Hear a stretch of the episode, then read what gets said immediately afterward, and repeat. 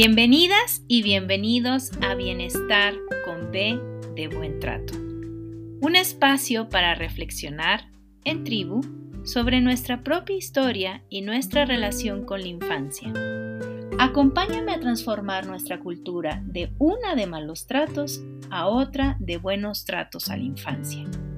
Yo soy Claudia Ávila Schlottfeld, mamá, bióloga y doctora en ciencias con especialidad en neurobiología celular y molecular. Diplomada en parentalidad, apego y desarrollo de la infancia, activista por la infancia y promotora de los buenos tratos. Comenzamos.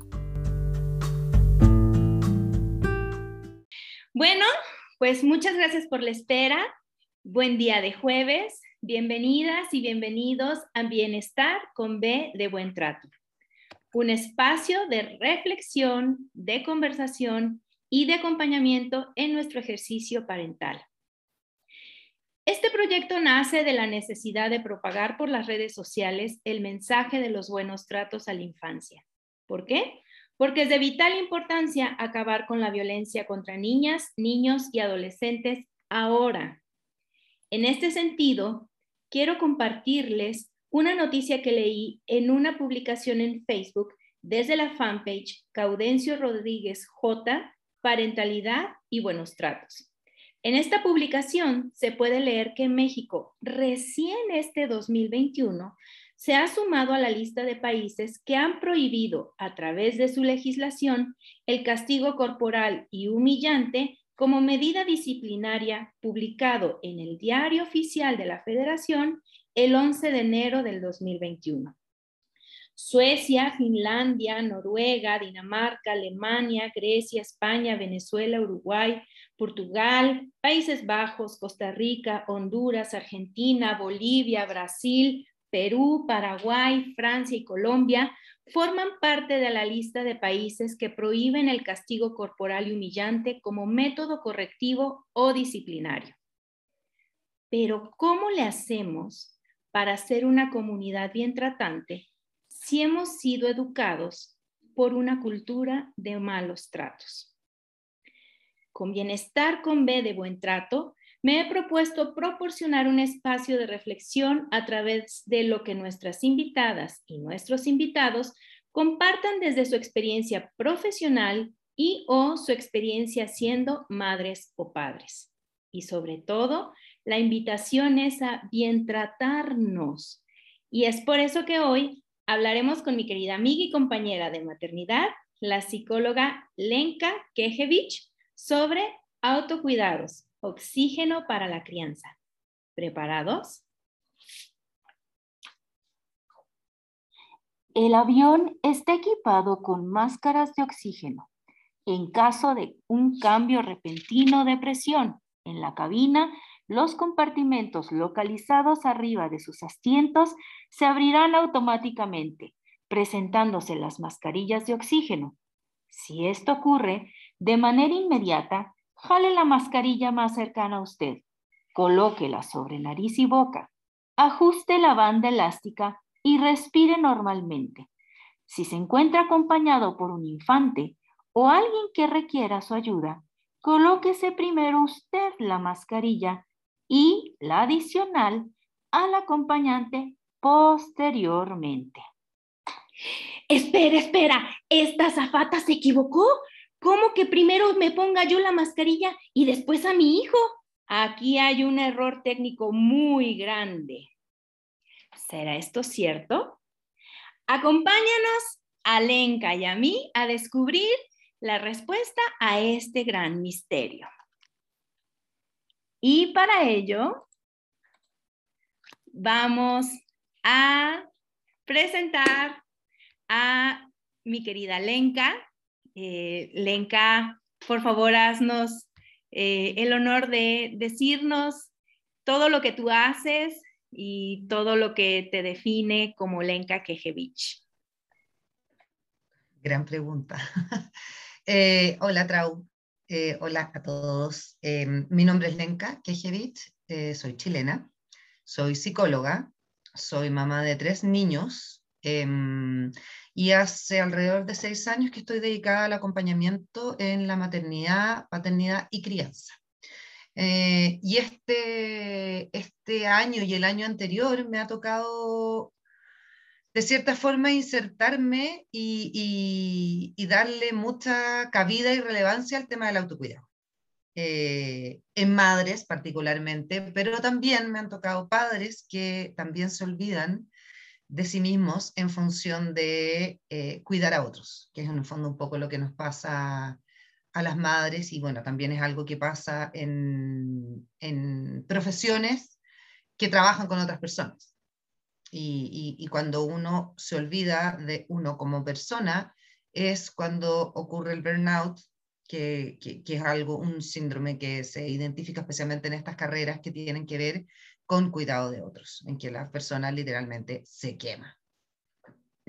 y nada, pues no, te conocí a ti formándonos juntas con nuestra Mónica Serrano y nuestra amada tribu en Maternidad Feliz y Crianza Respetada. Y ahí llevo un ratito eh, estudiando cosas, leyendo mucho, tomando cursos, dictando talleres, haciendo asesorías y acompañamiento, eh, que me permiten estar ahí también apoyando y sosteniendo maternidades, paternidades y crianzas.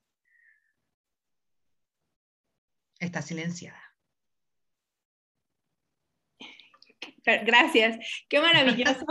Este, fíjate que cuando te platicaba yo hace unos instantes, que nunca me había yo cuestionado este discurso de, de la azafata aeromosa o como sobrecargo. Sobrecargo. Ajá, este, con respecto al tema de la pérdida de, presurización dentro de la cabina, ¿no? De, dentro del avión. Y, me tocó viajar por primera vez en el avión con mi pequeño, que tendría menos de un año, y cuando escuché el discurso dije, ¿es en serio que me están pidiendo que yo primero, eh, qué acto más egoísta, ¿no?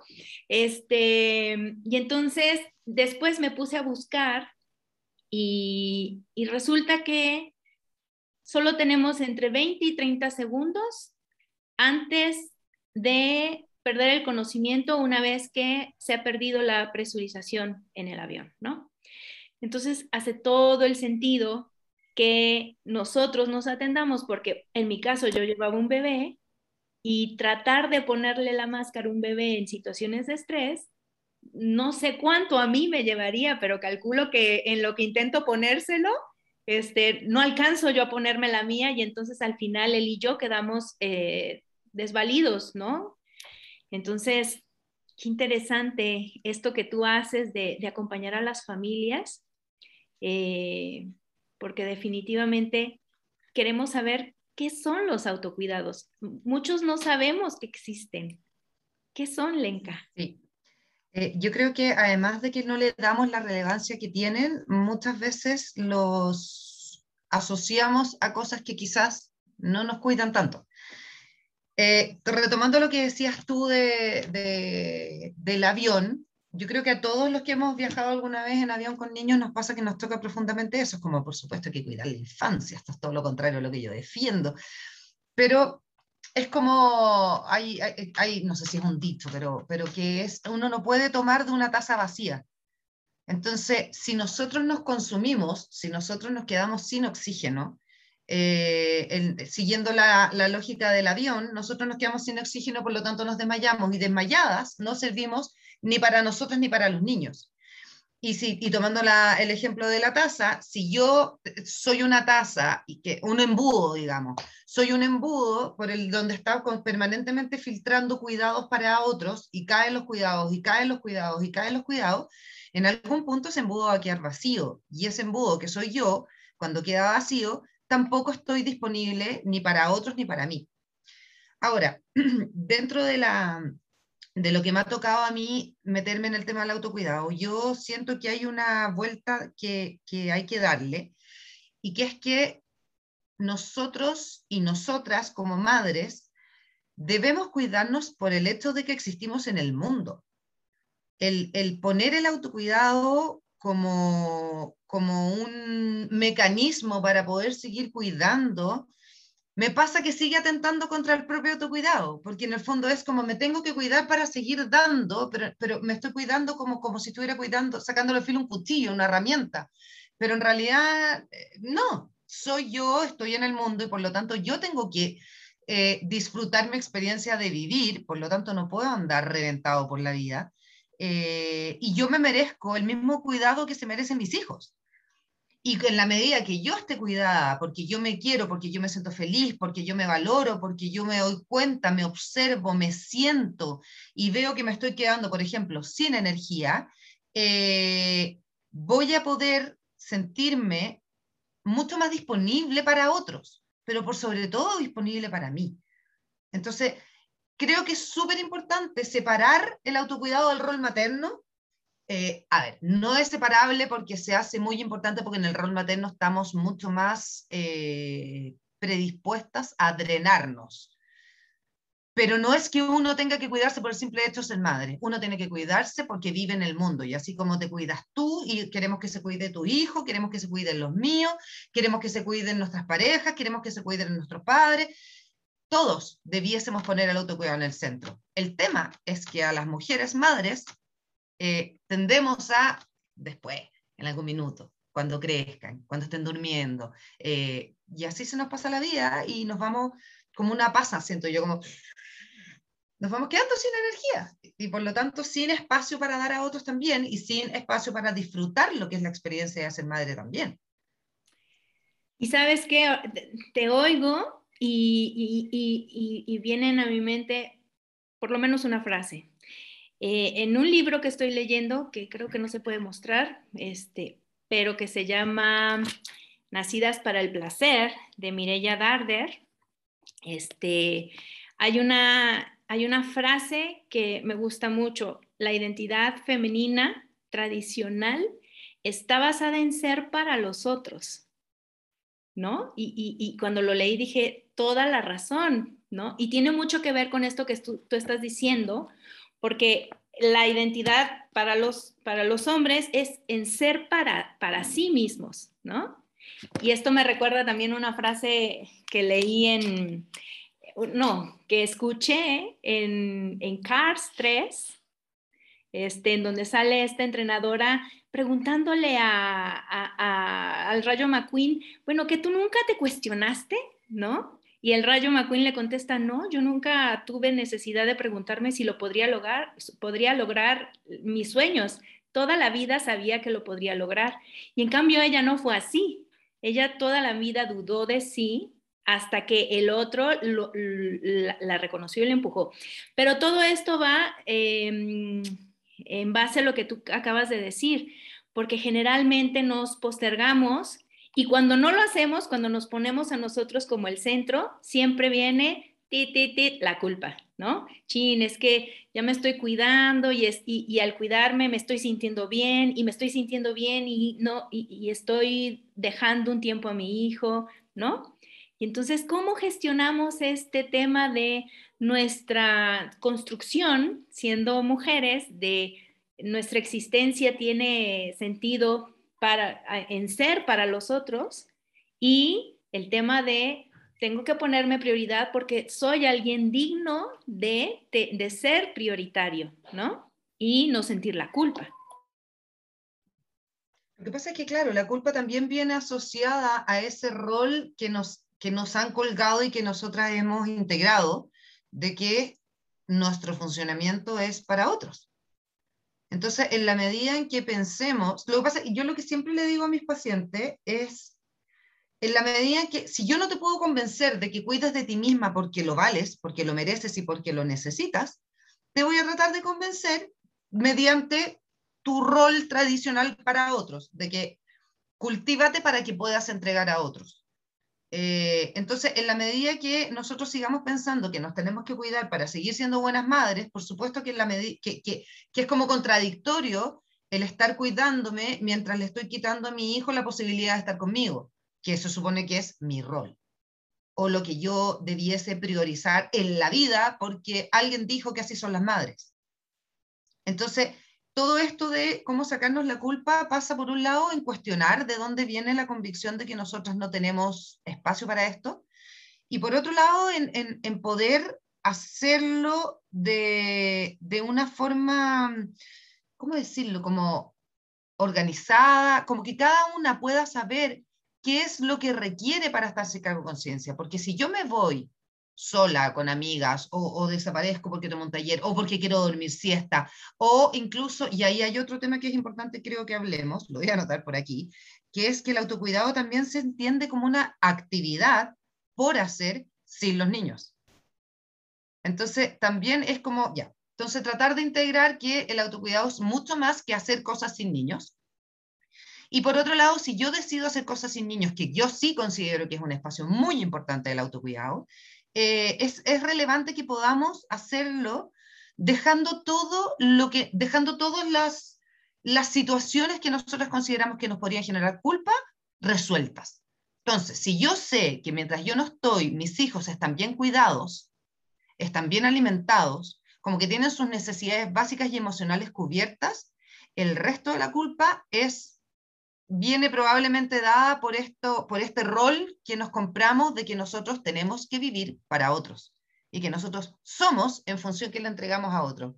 Ayer publicaba en Creando Positivo, que se me olvidó decir que yo, mi, mi, mi, trabajo se ve a través de Creando Positivo, eh, un, una, una, cita de una, de una entrevista que dice, tener espacio sola me permite encontrarme con la mujer que hay más allá de la esposa y madre que creo que eso también es clave, que nosotros como que en algún minuto en la maternidad, por supuesto que nos consume particularmente los dos primeros años y nos absorbe completamente, nuestro cerebro también y nuestro cuerpo se prepara para, que, para ser absorbidas durante esos dos años.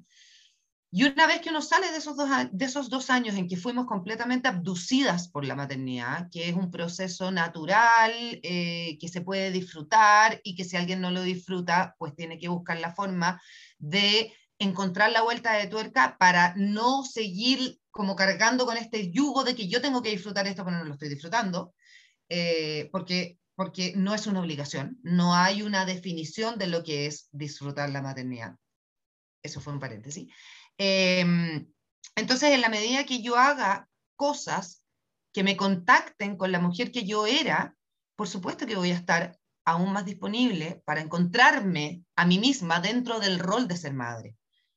Entonces, eh, a veces también pasa que se terminan estos dos años, que más encima nadie nos cuenta del puerperio, nadie nos habla de los tiempos del puerperio, de las emociones del puerperio, nadie nos cuenta qué es lo que nos pasa, que uno se siente que se le olvida todo, que uno se siente que está absolutamente, es una sola persona con, la, con nuestro hijo, nuestra hija, pero nadie lo habla, entonces terminan estos dos años y uno es como, ¿y ahora qué hago? Como que, que se pasaron dos años de mi vida y, estoy como vacía. Entonces, es súper importante siempre tratar de mantener un espacio que nos conecte con la persona que hay detrás o dentro del rol de la madre. Me parece súper importante que, quienes nos vean y escuchen sepan que eh, ser mamá es un rol más, ¿no? Pero que tenemos que reflexionar. Yo invitaría, aprovechando este tema de los autocuidados, a la gente a hacer, eh, contactar con su ser reflexivo, ¿no? La maternidad y la parentalidad son, eh, yo, yo así lo viví, una forma de transformarte, ¿no? Puede ser muy dolorosa porque en mi caso fue en paralelo a, chin, ya, ya soy mamá, ¿no? Y eso que tú decías, empiezas a dar, dar, dar. Yo, por ejemplo, me aguantaba ir al baño para que mi bebé no se levantara y algo tan simple y tan básico como ir al baño puede ser todo un reto. Entonces, la invitación es, seas o no seas mamá o papá, eh, los autocuidados tienen que estar ahí, justo por eso que tú dices, porque todas las personas, para no vaciarnos, ¿qué vas a entregar? Pero independientemente si entregas o no a alguien, ¿qué te estás entregando a ti? ¿No? Entonces, eh, como centro sería invitarlos a reflexionar sobre qué tan importante soy, ¿no? Y, luego este tema de, eh, esto me conecta con la ecología de la crianza, con, con estos nichos alrededor de esa mamá y o de ese papá que sostengan la maternidad, porque es una forma de autocuidado. Sí, bueno, biológicamente, hormonalmente, neuroquímicamente, las mujeres están, digamos, predispuestas una vez que eh, están gestando y al final de la gestación, su cuerpo, su cerebro, sus hormonas cambian, ¿no? Preparándose para atender ese bebé que depende absolutamente de uno. Y eso es algo que no podemos modificar, pero no podemos entregarle a nuestros hijos algo que no, que, que no tenemos, ¿no? Y entonces, en ese sentido, es súper importante que exista una comunidad que vayamos, que, a través de la reflexión digamos, ¿qué tan importante soy yo? Mm, qué interesante. ¿Cuántas veces me he tomado un tiempo, todavía no soy mamá, este, ¿cuántas veces he ido al cine sola o he ido, me he llevado mi ay, se me olvidó cómo se llama esta cosita, termo con mi cafecito y me he sentado abajo de un arbolito a leer por el solo placer de leer, no para demostrarle a nadie que leí algo, ¿no? Este, y que a partir de ahí decidir, bueno, tengo, tengo a alguien a quien contarle cómo me siento, puedo expresar mis emociones. Creo que esa es una forma también de ir practicando eh, los autocuidados de, manera que formen parte de uno, que era justamente lo que decíamos al principio, que pensé que se me iba a olvidar, pero qué bueno que salió ahorita. Em, cuéntanos este tema de en qué momento los autocuidados son contraproducentes, se vuelven estresantes. ¿Por qué los autocuidados generan estrés? ¿En qué condiciones sucede eso? Hay varios elementos que quería como retomar de lo que dijiste cortito. Eh, lo primero es que, claro, la experiencia de la maternidad eh, creo que solo puede ser disfrutada en la medida que haya autocuidado detrás, porque si no es muy difícil sostenerse. Lo otro también es poder tener información y poder comprender cuáles son esos roles que estamos, que estamos adquiriendo, como, como también un poquito como de autoanálisis respecto de cómo estamos cambiando. Eh, y también respecto a lo que decías tú, eso de aguantarse e ir al baño, que yo creo que es algo que nos pasa a todas en algún momento de la maternidad, pero que también comprenderlo como una decisión, porque eso es lo importante, yo siento que uno puede decidir aguantarse. Y está bien, puede ser parte de tu forma de ejercer ese rol durante un tiempo, pero no puede transformarse en la tónica de tu vida que tú dejes de ir al baño porque estás en función de los niños. O sea, cosas tan básicas como alimentarse, comerse un plato, un plato de comida caliente, tomarse un café caliente, eh, tratar de dormir un ratito, tienen que ser inquietudes que debemos tener, porque, porque a veces pasa que es como, ¿cómo voy a dormir si tengo tantas cosas que hacer? ¿Qué es más importante, tener la ropa planchada o una mamá descansada? ¿Qué es más importante para mí, tener un closet ordenado o yo sentirme que no me pican los ojos de sueño? Eso. Y también creo que es importante, eh, y ahí también tiene que ver con lo que dijiste tú, que nosotros también tenemos, el, el, autoconocimiento es parte muy importante del autocuidado, porque yo tengo que aprender a ver qué es lo que yo disfruto. Porque, por ejemplo, ahora con Instagram, que existe tanta cuenta de maternidad y de crianza, tanta que uno dice como, yo debería hacer lo mismo que hace esta influencer, debe ser una súper buena idea. El gimnasio es una forma de autocuidado, pero resulta que yo, uno, no me levanto nunca para ir al gimnasio, por lo tanto, la culpa. Dos, cuando estoy ahí lo estoy pasando pésimo o me estoy sintiendo mal porque resulta que miro para el lado y yo digo, yo me quedé con 15 kilos después de mi embarazo no, este lugar me hace mal, pero no importa, la influencer dijo que era importante, por lo tanto yo le voy a dar porque mi cuerpo lo hará. Si para ti es importante tu cuerpo y ese no es el lugar que te aporta, hay que buscar otro. Y es lo mismo en términos súper super como simples. Si yo sigo una cuenta que me hace sentir mal respecto a mí misma, a mi forma de ser madre, a mi cuerpo, hay que dejar de seguirla. Entonces, eh, eso también es un punto que quería, que quería plantear. Y otro punto, que ahí retomo tu pregunta, eh, muchas veces se asocia el autocuidado a hacer. Tengo que hacer cosas, tengo que ir a lugares, tengo que ver gente. Y muchas veces se asocia también a situaciones recreacionales. O sea, tengo que ir a tomarme un cafecito con mis amigas, tengo que ir al cine, tengo que ir a cumpleaños, tengo que eh, poder salir de noche, tengo que. Pero la verdad que el autocuidado es mucho más que eso. Puede ser eso si para ti eso te cuida, pero resulta, si para mí es importante dormir nueve horas, por ejemplo, ilusión, siete, seis, eh, el salir con amigas en la noche quizás para mí no es una buena alternativa. O quizás sí, porque salí y lo pasé tan bien que al día siguiente me sentía nutrida y no me importaba tanto sentir el sueño que siento, por ejemplo. Por eso es importante el autoconocimiento. Eh, pero cosas tan sencillas como permitirme dormir, cosas tan sencillas como sentarme a comer, cosas tan sencillas como ir al baño, también son expresión de autocuidado. Y también lo que dijiste tú, el permitirnos conectar con nuestro mundo emocional, también es un autocuidado. El si un día yo estoy triste, el permitirme estar triste, o el permitirme buscar a alguien que me ayude a sentirme menos triste si es que yo siento que necesito que me sostengan, pero conectarnos con nosotras mismas, con lo que me gusta, con lo que me nutre, con lo que me hace bien, con lo que me emociona. Entonces, ahí el autocuidado se hace mucho menos inalcanzable, porque cuando uno está en los dos primeros años, tres, cuatro, da lo mismo, inserta aquí la edad de su hijo, uno dice, cuando cumpla 18, yo voy a ir de viaje con mis amigas al Caribe.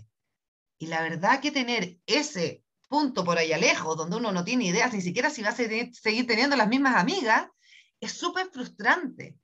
Porque además uno mira para el lado y ve que hay gente que sí lo puede hacer, pero uno no, porque quizás uno no tiene tantas redes. Entonces, ahí es cuando el autocuidado se torna estresante. Cuando yo me pongo una meta que no es acorde a lo que yo realmente puedo hacer, o cuando yo me pongo una meta que no se acorde a lo que a mí me gustaría hacer, entonces, mantener el autocuidado como baby steps de cosas pequeñas que yo voy a hacer todos los días para preocuparme de mí, partiendo por escucharme, partiendo por observarme. Estoy cansada, tengo hambre. ¿Cómo me siento hoy día? ¿Estoy contenta? ¿Qué me podría hacer sentir más contenta? Si yo llamo ahora a una persona porque quiero hablar con ella, ¿me sentiré mejor? Si yo no llamo a una persona porque resulta que hoy día estoy en esos días introspectivos, ¿Eso me aporta o no me aporta? Porque de repente debería salir de ahí, debiese cuidar. Entonces, autoconocimiento, autoescucha, autoobservación son pilares fundamentales del autocuidado. Y eso se mantiene desde el día cero. Ojalá le enseñáramos a todos los niños y niñas a cuidarse desde siempre y que todos esos niños y niñas vean que sus mamás y sus papás y sus adultos se cuidan y se preocupan de ellos sin culpa. Porque resulta que si yo asocio como, ay, hijo, perdona, voy a salir, pero perdona, perdona, perdona, que te dejes solo porque te juro, ay, pero es que lo necesito, pero no es que yo no te quiera, te, quiero, pero lo necesito tanto. ¿Qué asocia el niño? Ah, entonces cuando yo lo paso bien, me tengo que sentir mal porque hay otra persona que... No, mamá, qué rico que puedas salir, mamá, disfruta tu minuto, cuando sales con tus amigas vuelves más contenta. Y todos nos beneficiamos de eso partiendo por ti. Entonces, eso es, y, ojalá que todos estos niños crezcan sabiendo que autocuidarse es parte del habitar el mundo. Yo si no...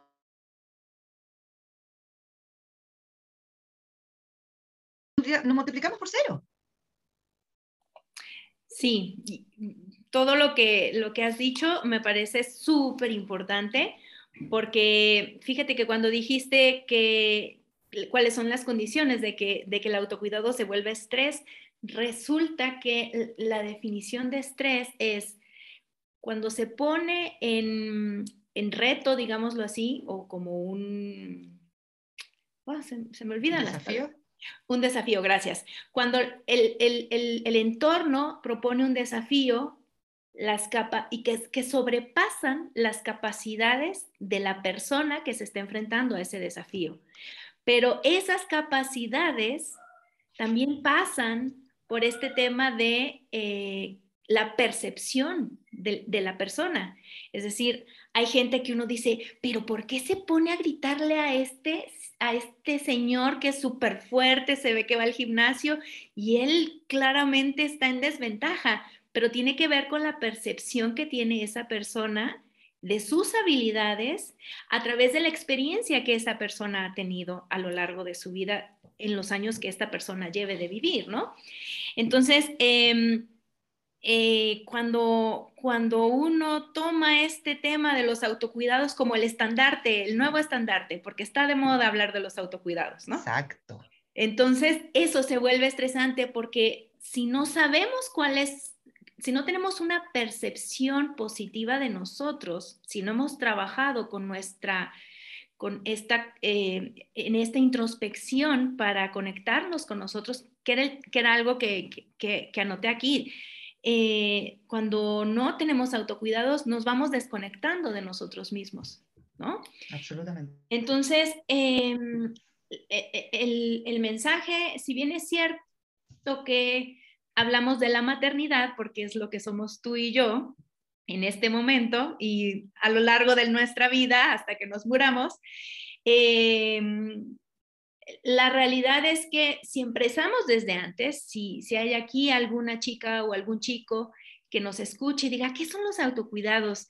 Que sepa que no necesita ser mamá ni ser papá, ni, este, es importante estar disponible para uno mismo, ¿no? Y, y eso me parece un súper mensaje de autocuidados, tener ir cambiando esta, esta mm, eh, condicionamiento, ah, ¿no? De estar, soy para alguien más, existo porque alguien más va a necesitar de mí e irlo cambiando un poco más, existo para mí, ¿no? Eh, y desde ahí me vinculo con otros. Exacto, porque en la medida en la que nosotros disminuyamos el estrés, estoy más disponible, ¿cierto? Eh, es disponible emocionalmente, mi cara, mi cuerpo, mi semblante, todo comunica disponibilidad, todo comunica sensibilidad y eso va en beneficio del vínculo afectivo que establecemos con un otro, ¿no? Sí. Entonces, y yo creo también que es importante aclarar que mientras antes empecemos a, a practicar autocuidado, o sea, ojalá, insisto, enseñarle a los niños a tener sus espacios, a tener sus momentos de ocio, que yo también creo que ahí hay un punto súper importante, que el ocio está muy mal visto. Como estamos siempre en una sociedad como súper exitista y súper productiva, el momento de ocio es como, podría estar haciendo algo más productivo. Pero el ocio también es una actividad de autocuidado. O cuando los papás que trabajan, o las mamás que trabajan, eh, están con sus hijos, sienten que tienen que estar haciendo cosas como que estar, solo estar juntos no es tiempo de calidad. Y la verdad es que sí lo es. Y no solo es tiempo de calidad, sino que también es un espacio de autocuidado, porque si ese papá o esa mamá llegó cansado o cansada y el momento para estar tranquilo con el hijo, currucadito, regaloneando, eh, se disfruta, se nutren los dos, se nutre el vínculo, se nutre la persona. Entonces, y ahí también tiene que ver con que el autocuidado no siempre tiene que ser sin niños, porque para muchísima gente, no es posible tener espacio sin niños. Entonces, por eso el tema de la conexión emocional y la introspección también tiene que ver con el autocuidado. Pero en relación a lo que decías tú al principio, tiene que ver también con las expectativas y por eso yo creo que las redes sociales que nosotros elijamos tienen que ser elegidas cuidadosamente, porque hay ciertas eh, redes sociales que te muestran un mundo muy alejado del tuyo y tú lo miras y dices, yo aspiro a eso. De repente uno ve fotos de mamás de cuatro hijos que están insisto con el Caribe, es como el sueño, ¿no? Ir a verte a ti. Eh, con siete amigas en el Caribe durante diez días y uno dice, esa es mi expectativa. Si esa es mi expectativa de autocuidado, el nivel de frustración por el que voy a pasar, porque de partida tendría que conseguirme a las siete amigas. Después que esas siete amigas tuvieran el mismo tiempo, después conseguir la plata para irse y después conseguir alguien que cuida a los niños durante diez días. O sea, de verdad entonces, ¿cuál es mi realidad? ¿Cuál es mi expectativa de autocuidado? Y eso es otro tema que yo creo que es importante. Si nosotros asociamos el autocuidado como la benzina para el auto de la maternidad, probablemente nos quedemos cortos, porque el, el hecho de que yo procure mi autocuidado no asegura que mi maternidad va a ser disfrutada o que mi maternidad va a ser súper consciente y yo voy a estar conectada con mi ombligo permanentemente y no voy a gritar y no me voy a enojar y mis hijos se van a portar increíble. Porque hay muchos más factores que cruzan, entre ellos las expectativas. Mis pacientes siempre se ríen de mí porque yo y las expectativas. Yo siento que todo pasa por las expectativas, por qué imagen mental tenemos de cómo las cosas debiesen ser o queremos que sean. Y eso también está muy cruzado por el autocuidado, por el autoconocimiento y por la autoobservación y autoescucha y todos los autos. Sí, y, es muy cierto porque yo creo que el centro de todo es esto de la reflexión, voltearnos a ver a nosotros mismos y a partir de ahí conocimiento para tener conciencia, porque el amor no lo es todo.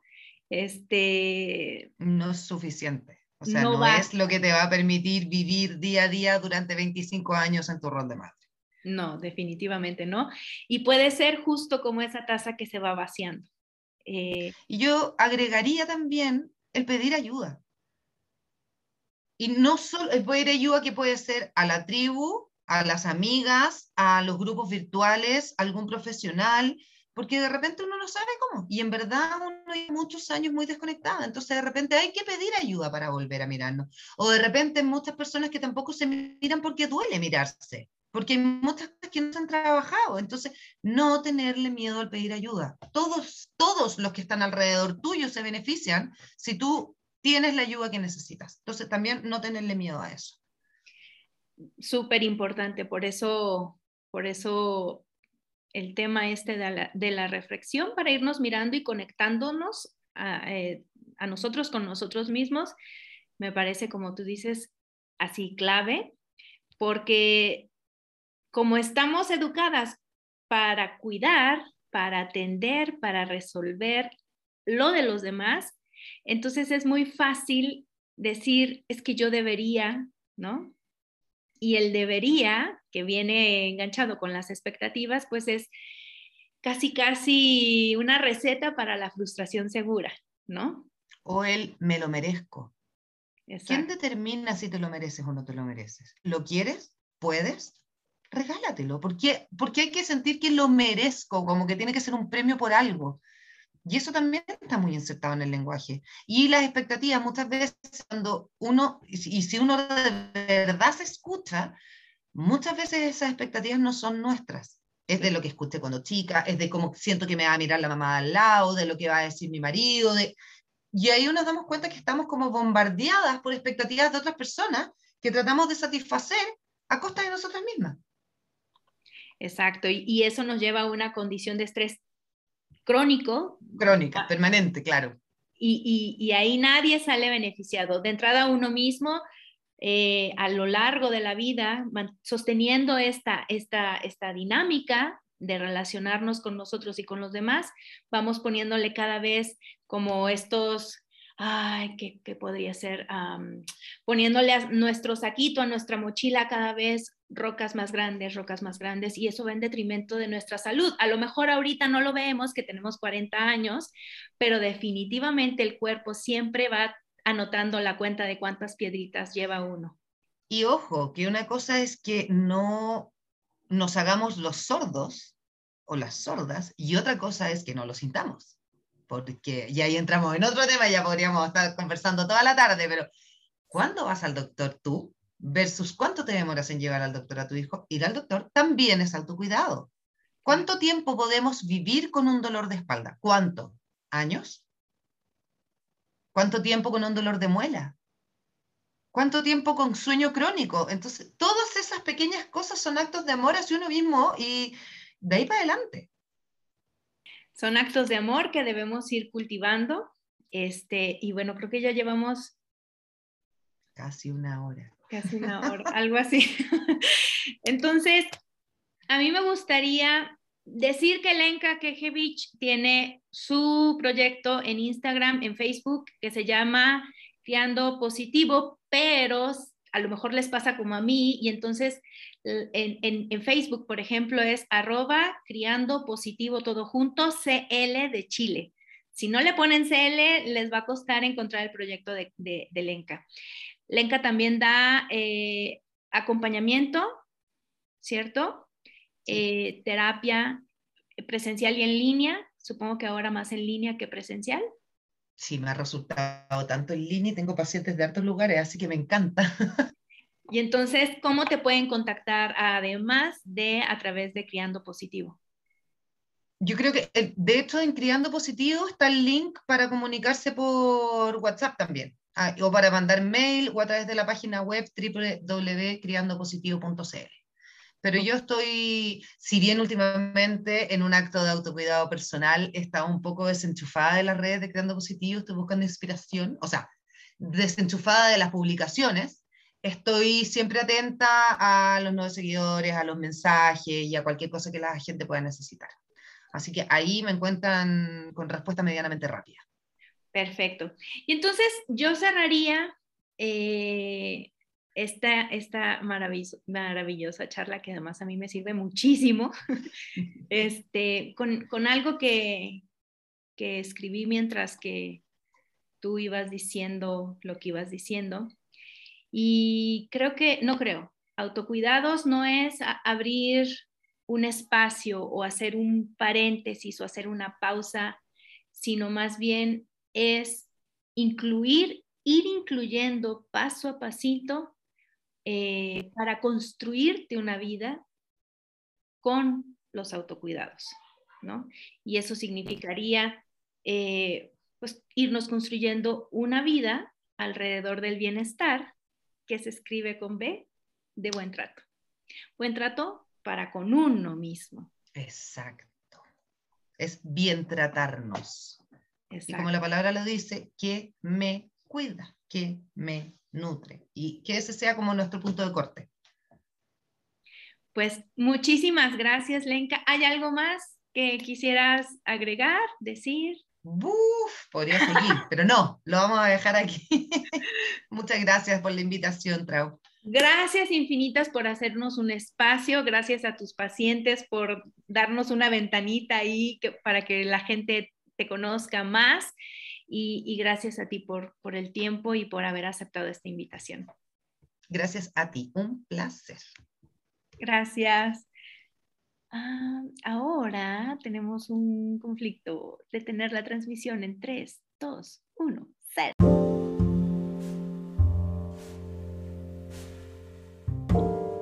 La psicóloga Lenka Kejevich recién acaba de lanzar Crianza SOS, herramientas para los desafíos cotidianos de ser padres. Una bella herramienta en versión juego de cartas con 36 cartas divinamente ilustradas con reflexiones y estrategias que nos proporcionarán, ojalá, inspiración o consuelo y ayuda en nuestra relación con nuestros hijos e hijas. Está editado por Mundito DT.